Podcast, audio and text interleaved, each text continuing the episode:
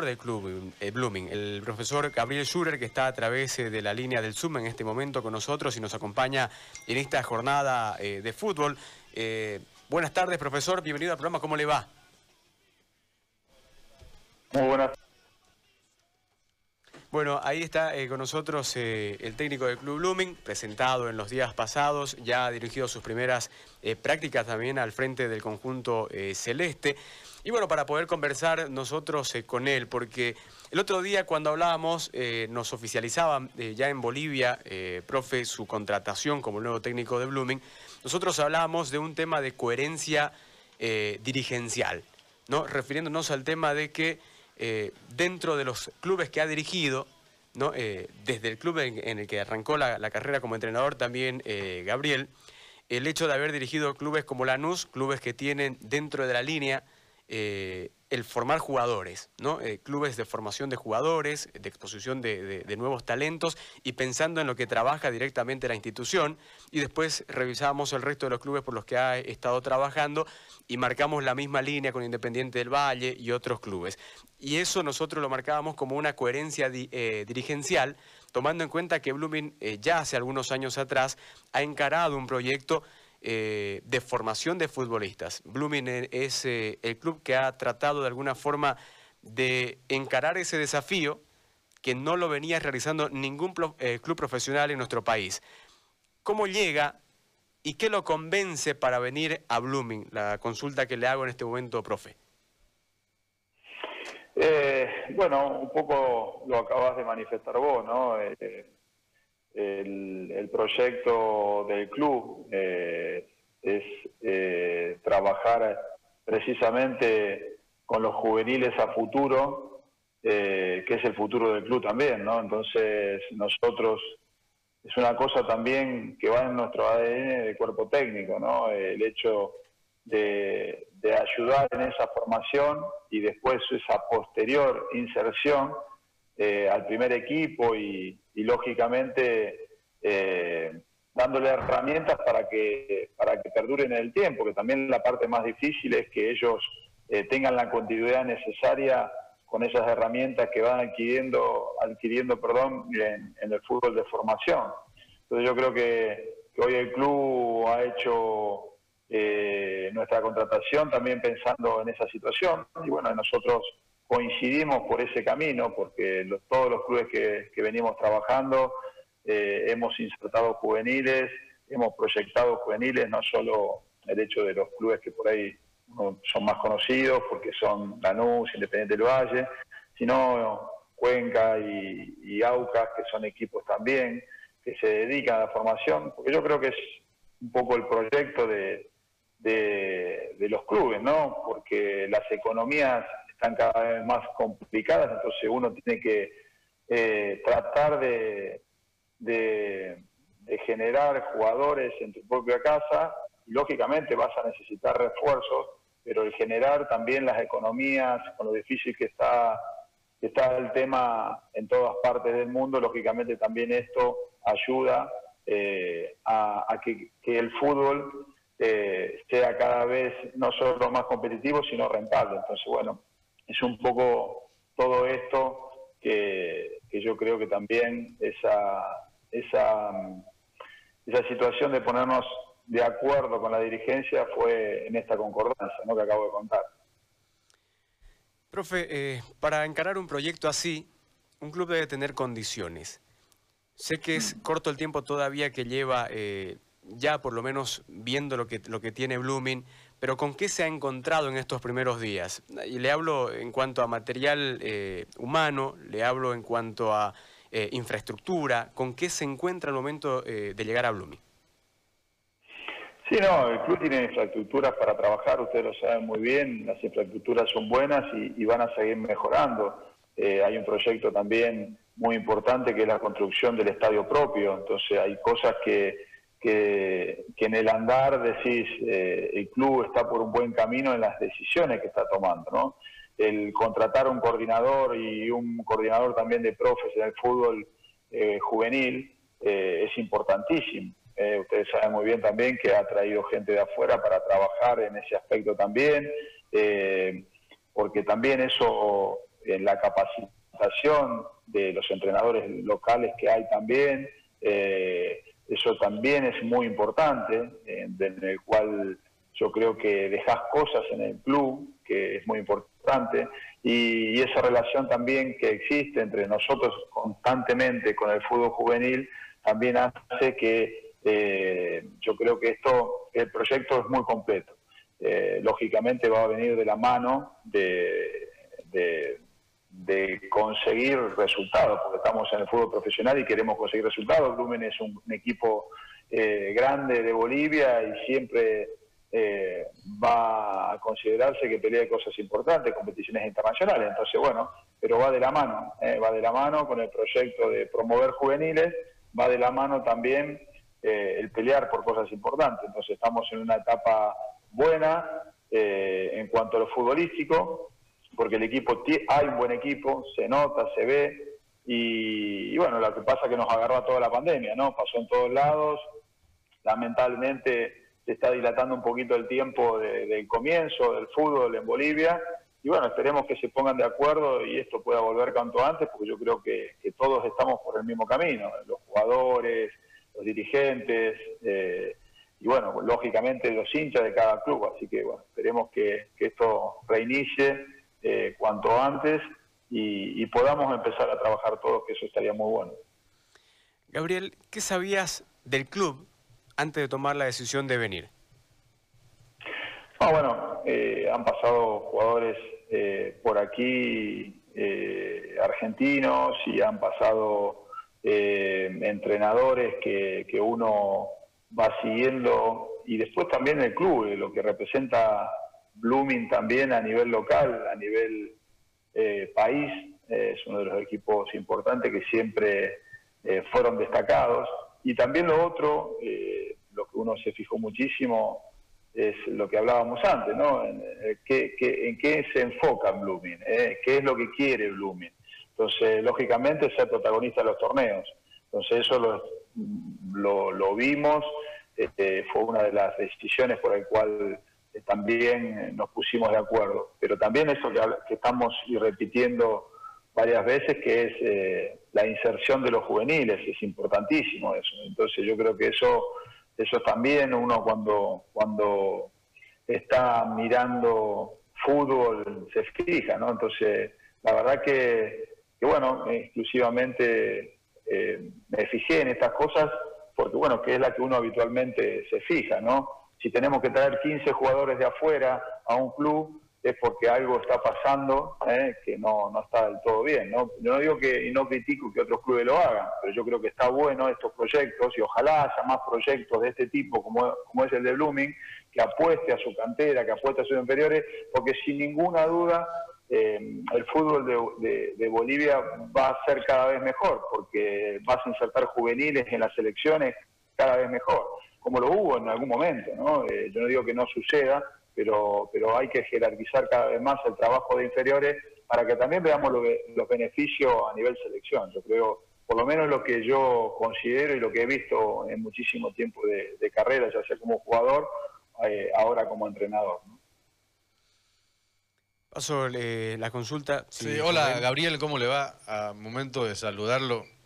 Yo sé que es una pregunta recurrente y por el, por el momento debe ser una pregunta bastante difícil de ubicarla en el tiempo, pero ¿qué, qué característica va a tener el Blooming de Shooter? ¿Va a ser un equipo que presione arriba? ¿Va a ser un equipo que espere? ¿Va a ser un equipo que juegue al espacio, que juegue a la tenencia? ¿O cuál es el blooming que usted pretende tener cuando esto eh, definitivamente arranque ya eh, en la competencia? Y ustedes saben que hay unas condiciones que el equipo ha demostrado desde que comenzó con el anterior entrenador con Ponce que son marcadas, ¿no? Entonces hay ciertos hábitos que el equipo ya tiene. Eh, uno no puede cambiar los hábitos porque son los mismos jugadores que, que hoy voy a dirigir lógicamente le pondremos nuestra impronta y trataremos de mejorar, mejorar perdón, en facetas que nosotros creemos que se pueda mejorar. Eh, yo creo que el, equilibrio a veces cuando, cuando se pierde el balón, esa recuperación rápida e inmediata cuando se puede hacer arriba, son, son facetas que nosotros, nuestra característica de, equipo lo suele hacer. Eh, y posesiones de pelotas, eh, lógicamente también tiene que tener el equipo, eh, porque estamos en dos facetas siempre de juego, ¿no? Cuando tenemos el balón y cuando no lo tenemos. Entonces, yo creo que es importante que el jugador interprete estas dos facetas de juego y, bueno, pero también, a ver, ustedes conocen mejor que yo lo que es la competición, ¿no? Ustedes saben muy bien, no es fácil tener constantemente la posesión de la pelota muchísimas veces en la altura, no es lo mismo en el llano, yo creo que todo eso ustedes lo saben muy bien, entonces a veces también tendremos que adaptarnos a ciertas situaciones, por más que uno quiera una característica del equipo, ¿no? Eh, hay una diferencia importante en la baja del rendimiento entre la altura y el llano, sobre todo los equipos cuando suben, entonces todas esas, todas estas posibilidades que nos da a nosotros de, poder eh, mejorar, trataremos de mejorar y la otra equilibrarlas para no sufrirlas, ¿no? Eh, yo creo que eso es un poco lo que nos hemos fijado eh, del equipo, pero bueno, el equipo se lo ve bien, se lo ve trabajado, se ven características que, piensa en el arco rival, que es una de las cosas que a mí me gusta, pero bueno, después le pondremos nuestra impronta.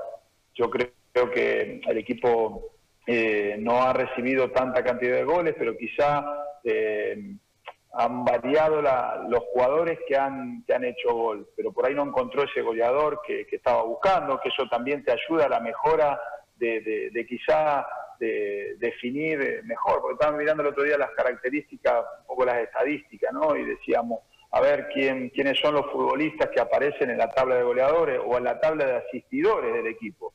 Y no aparecen cantidad de jugadores de Blooming. Entonces esto quiere decir que hay un equilibrio constante en los jugadores que han marcado goles, los que han asistido. Eh, eso no es, no bueno ni malo, simplemente digo que, se ha encontrado un equipo en conjunto que ha sacado resultados. ¿no? Entonces, bueno, todas estas interpretaciones eh, nosotros las tenemos y le pondremos nuestra impronta para tratar de mejorar ciertas situaciones de juego que, que veamos, ¿no? Eh, así que bueno, eso es un poquito, espero que te hayas respondido, hice un poco larga la respuesta, pero espero que te la hayas respondido. Sí, sí, perfecto. Eh, es claro eh, que la idea es colocar un poco de, de, tu idea dentro de lo que ya está establecido. y, me parece que es lo más lógico. Ahora, otra consulta que, que, tengo, sabemos que tenés conocimiento de, de haber jugado en, canchas de altura por tu paso por Ecuador y todo eso. ¿Cómo lo encarás el tema de la altura? Aquí hay canchas bastante más altas que, en Ecuador. Eh, ¿Qué idea tenés con respecto a eso? Eh, hay teorías hay miles, ¿no? O sea, teorías hay. Me, me, gusta mantener el mismo equipo. Intentaré llevar otro equipo a la altura, me refiero a distintos jugadores de lo que jugaron tres días antes. ¿Cuál es tu perspectiva con respecto a, los partidos en, la altitud? No, ustedes saben muy bien que hay jugadores que se adaptan mucho más fácil a la altura. Lógicamente eso nosotros lo tenemos que tener en la cabeza y que han jugado en la altura eh, y, no la sienten. Entonces eso es importante. Después están las dos facetas, ¿no? A ver si, si, hago tenencia o, juego, juego directo aprovechando los espacios. Yo creo que eso también son dos situaciones que se te pueden presentar en el juego y tomar la, la, mejor decisión. Eh, a ver, yo, yo digo que la altura no es fácil jugar en la altura, eh, sí digo que, que, el equipo ha sido competitivo en la altura, los partidos que, que yo vi ha sido competitivo, entonces lógicamente te agarrás de esa base y a partir de esa base trataremos de, seguir por la misma senda, como dije antes, y ver qué podemos mejorar para, poder sacar un mejor resultado, ¿no? porque le ha tocado perder en la altura, eh, le ha tocado eh, sacar buenos resultados, pero yo creo que lo más importante, yo creo que se establecen que los jugadores que pues, toleren más el juego en la altura son importantes y, y darle confianza, ¿no? Y yo creo que que tratemos de, enfocarnos en el partido y no tanto a veces con, la cabeza puesta en la situación. Yo creo yo digo que es difícil, pero pero es la única manera, ¿eh? la única manera que nos enfoquemos en lo futbolístico y las cosas eh, sucedan como tienen que suceder, porque es la única que nos queda. La altura no podemos luchar contra la altura, digo. Entonces luchemos eh, peleemos el partido con nuestras herramientas, la futbolística. Yo creo que eso para mí es lo que yo siempre he trabajado y lo, seguiré haciendo lo mismo, a pesar de, ¿no? A pesar de, a pesar de, porque eh, no, no, no vamos a meterlo. El tema de altura ya está, así, como está allá no está a la altura, así que nada, lo futbolístico siempre yo creo que tiene que ser lo más importante y después en ese momento tomaremos la mejor elección. Rubén. ¿Alguna consulta para, no, Gabriel? Eh, hola, Gabriel. Me parece que está, muy clara, ¿no? Está muy clara la idea. O sea, la gran ventaja es haber dirigido ya en equipos donde tenés que subir y bajar y afrontar un torneo que a veces no te da tiempo en la recuperación de los jugadores. Pero es, importante, es importante que eh, veas de que aquí es un poco distinto con relación al resto, ¿no? Yo he tenido la suerte. Estoy, de, acuerdo, Muchos años en el Perú, donde de repente te toca, te mm. tocaba ir a Juliaca, te tocaba ir a Huancayo. Este, Arequipa no es lo mismo, son 2.500 metros. Entonces, hay, hay diferencias. Lo importante es cómo lleves la recuperación después de ese esfuerzo. ¿Me entendés? O sea, si vos este, el, el, buen trabajo que generes en la recuperación después de haber hecho el esfuerzo, de haber ido a la altura, Ahí es donde empezás solucionando las cosas. La altura está, no la vamos a cambiar, hay que ir y, buscar que jugarlo, ¿sí? Con las herramientas, con las armas que vos tenés y tratar de, darle la mayor fluidez posible a tu equipo, ¿no es cierto? A mí lo que me alegra es el hecho de que vos ya has trabajado con jugadores este, que son promesas dentro de una institución y que pueden llegar a convertirse en, importantes, no solo para el club, sino para, para el país en sí. Entonces ya eso es un es una buena medida la que ha adoptado la institución trayéndote. Yo te deseo la, mejor de la suerte, que tengas muchos éxitos, vos y tu cuerpo técnico, y que, no salgan de la línea que, está trazada, porque me parece que esa es la línea correcta la que hay que seguir.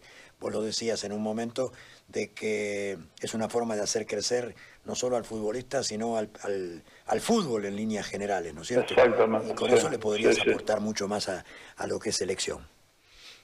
Sí, coincido, yo, yo coincido. Eh, lógicamente va a haber, todavía no se definió el torneo, ustedes saben muy bien, no se definió cómo va a ser, pero lo que suponemos todos es que vamos a jugar eh, partidos bastante seguidos, ¿no? Entonces eso hace que lógicamente quizá tengamos que, utilizar el plantel eh, más amplio de lo que uno piensa. Por eso también es bueno cuando una institución como Blooming eh, trabaja en el fútbol de formación, porque también tenés recursos para el cual agarrarte, ¿no? que son los juveniles, no es menor esa parte. ¿no? En eso es, yo creo que es clave, ¿no? para nosotros los entrenadores. ¿no? Eh, así que, y sin ninguna duda, yo creo mucho en el fútbol de formación. Eh, bueno, uno, yo jugué en la NUS al fútbol, pero después también fui entrenador en la NUS y sabes que empecé entrenando en el fútbol con los chicos. Yo empecé con categorías de 17, 18 años sea, hice el proceso de formación completo también como entrenador. Eh, eso es muy importante también a la hora de nosotros como entrenadores y formadores que me considero, eh, yo creo que pasar por el fútbol juvenil, porque son los, después los jugadores que vos tenés en primera división si, te, si querés ser entrenador de primera. Eh, entonces, a mí me, encanta este tipo de proyecto que tiene el Blooming.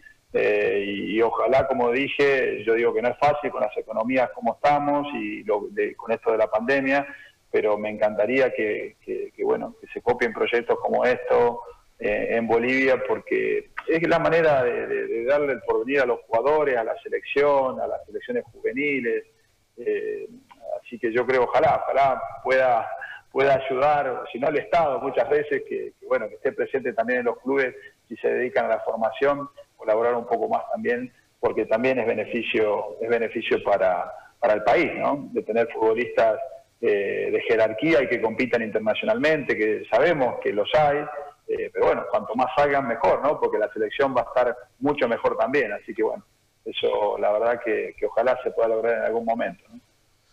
Gabriel, eh, desde tu experiencia formativa dentro del fútbol, mm. hace un momento atrás nosotros hablábamos de, no sé, vale, vale, vale decir, la cultura ¿no? Eh, en nuestro medio, y seguramente mucho en Sudamérica también, y, tal vez menos en, Europa.